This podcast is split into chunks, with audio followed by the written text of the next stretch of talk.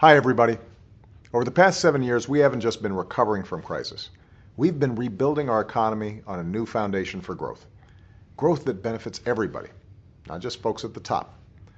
Our businesses have created jobs for 73 straight months, 14.4 million new jobs in all. We've covered another 20 million Americans with health insurance. We've helped more Americans afford college and invested in industries that create good jobs that pay well, like clean energy, and wages are finally rising again. But there will always be more work to do. And this week, my administration took two big steps that will help make sure your hard work is rewarded and that everybody plays by the same rules. First, we're helping more Americans retire with security and dignity. Right now, if you go to a retirement advisor for investment advice, some of them don't have to act in your best interest.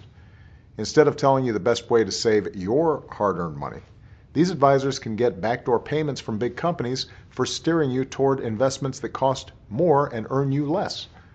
As a result, when you retire, you might be missing out on tens of thousands of dollars because your advisor got paid more to give you bad advice.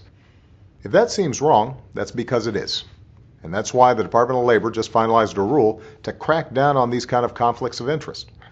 A lot of Wall Street special interests aren't very happy about it, but across the country, this new rule will boost working folks' retirement savings by billions of dollars a year and will level the playing field for the many good advisors who do work in their clients' best interests.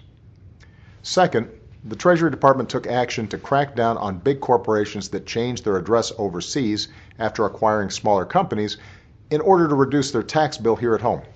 It's a loophole called corporate inversion, and it means that American companies can take advantage of American technology, America's infrastructure, America's workers, but then when it comes to paying their fair share of taxes, suddenly claim they're not American companies after all.